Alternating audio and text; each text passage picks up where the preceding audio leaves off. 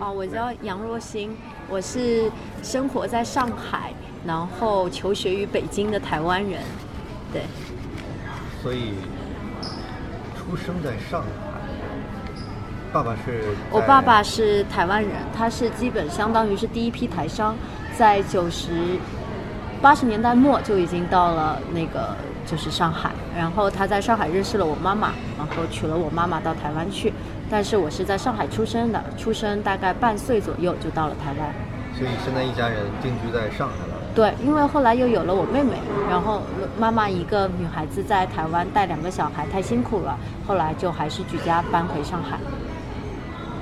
那你在上海待的时间长，还是在台湾待的时间？嗯，我在台湾只待了七年，然后我现在。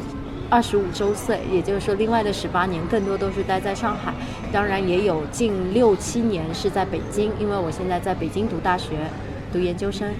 但是你的台湾腔还挺重的。嗯，可能是因为我的国小当时念的是一些民办私立的学校，然后里面的台湾人、港澳也很多，然后包括。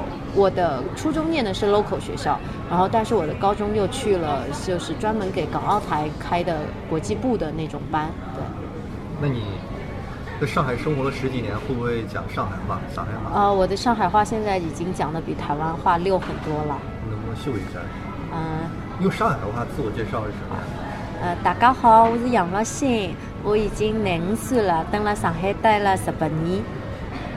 哇好像哎，那你有没有被误会是上海女孩？呃，经就是在上海可能相对还好，但是像我有时候回台湾去百货公司买一些东西，然后柜姐最后会很温柔的问你：“小姐需不需要我帮你办理退税手续？”然后我这个时候就会有点尴尬，因为我拿的是台湾护照，我没有办法办理退税手续。但可能他从我的口音听出来，我应该是在大陆生活了很久的那一种。那为什么当年求学没有选择回到台湾上高中啊、大学啊，选择在大陆呢？嗯，我觉得可能是一是就是就是中国大陆现在的学校，其实在国际上的影响力其实越来越多、越来越大了。像在台湾，要说起比较有影响力的学校，可能也就台大一所，剩下的北清交附也都并不是呃特别出色的学校。那像在嗯。中国大陆的北大和清华就完全不一样了。所以现在你是在北大上？对，我现在在北大上学。那就是会觉得很骄傲吗？出去的时候？嗯，当然啊，包括像嗯，我回到台湾，大家所有人只要一听说我是北京大学的，可能他们没有到过北京这个地方，但他们都一定听说过北京大学，他们都会觉得我很厉害。那在大陆这边就更不用说了，毕竟是中国大陆的第一学府嘛。台大的名次高还是北大的名次？呃，国际影响力上还是北大更高一点，以及包括我在北大也认识了很多，就是本科是在台台大念的，然后研究生最后选择来到北大，因为他们觉得现在不仅仅是教育实力吧，可能经济实力大陆的进步也比台湾要厉害很多，那就是。就是毕业之后的，也所有人我认识的基本所有人吧，都是决定说想先在就是大陆闯荡几年，然后才会想回台湾养老。那妈妈是上海人，对，然后爸爸是台湾的，嗯，你们在家是吃上海菜还是台湾菜？嗯，我觉得世上所有妈妈都非常。非常神奇的就是，它能够把两者融合在一起。对它有的时候，嗯，其因为我个人觉得，像上海菜和台湾菜也并没有像可能什么，呃，四川和上海这种，就是胃口上差别这么大。因为台湾也是喜甜喜清淡，然后上海是喜甜一些，所以说就是，而且两。两个城市，上海和台北都是相当于是比较靠近港口，爱吃的也都是一些海鲜、河鲜之类的。所以其实，在做菜的方法上并没有特别大的一些需要改变的，只是可能有一些台湾常会用的一些香料，类似于九层塔之类的。像我们之前有从台湾悄悄的带几粒种子回来，然后我妈就种在花盆里，那种树大概也不大，就有点像那种万年青那种大小。然后它每年春天都会长出来，长出来我们就会自己把那个叶子摘下来去煮，去炒蛤蜊。这边可能就比较少用掉九九层塔这种香料。对，厦门、福建那边也有吧？对，福建那边就有。对，但上海可能就不太会用，因为它是一种相对味道比较重的一种香料。我觉得上海的口味还是更喜甜、更清淡、更注重食材本身的味道一点吧。你在上海出生，可以说土生土长，那你的习惯会不会跟爸爸的生活习惯、台湾的那种习惯不一样啊？饮食啊什么的？嗯，不太会吧，还好，因为就是食材用的都是那几个食材，那偶尔可能也习惯在大陆的。爸爸也非常习惯的。爸爸在这边是做什么？嗯，他在这边是做生意，他是做建材生意的。他当年为什么选择来大陆？嗯，他当年是被台湾的一家公司派到上海来开拓这边的市场，但是后来就是。有一些原因，他自己后来就在创业了，就觉得上海的市场还是不错，就留在上海了。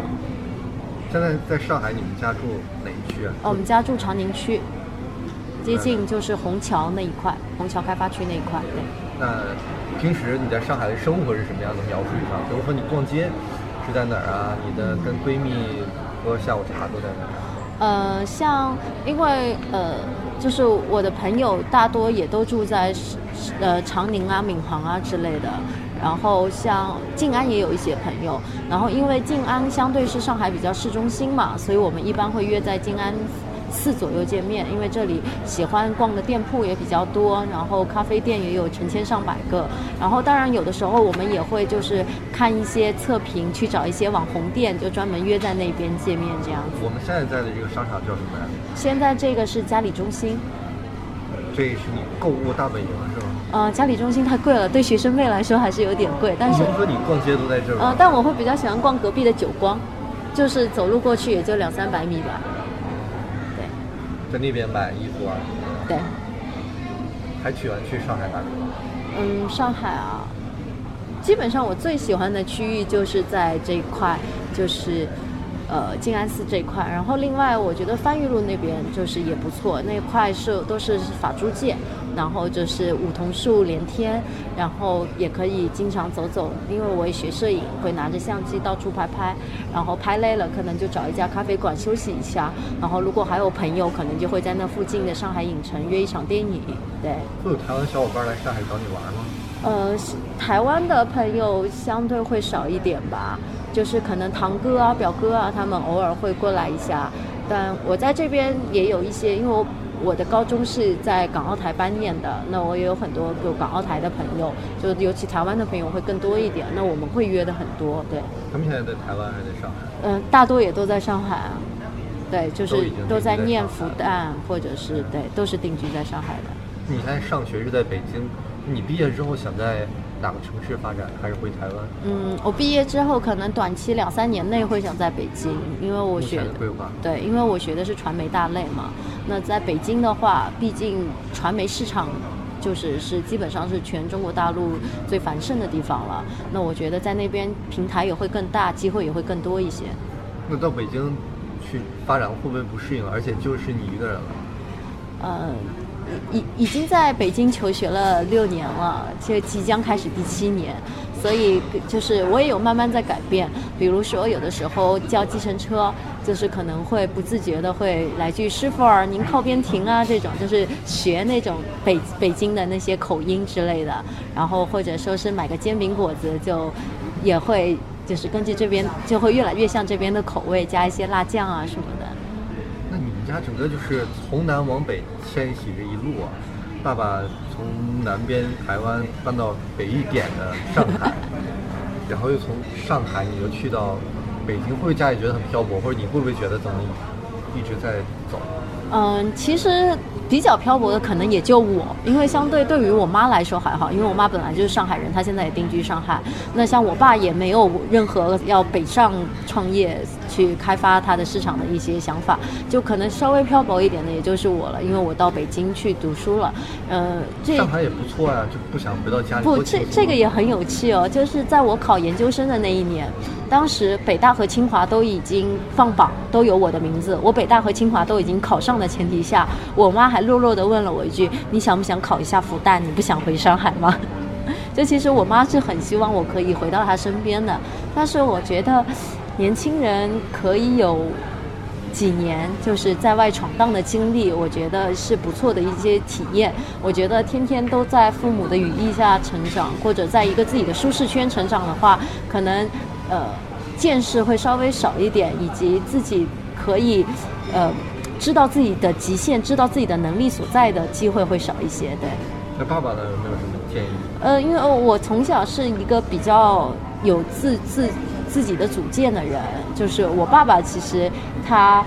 像昨天跟我打电话，因为我最近研二升研三，也在面临要找实习、要找工作的一个境地。然后我爸就说，他其实挺支持我在北京先自己闯荡看看，但他最后也挺开玩笑的说了一句，他说：“你要是找不到工作的话，你来我的公司啊，你做总裁秘书啊，然后我一个月给你开一万块钱啊，一定不比你在外面找的工作少啊。”这样子，就是他当然他算是给我。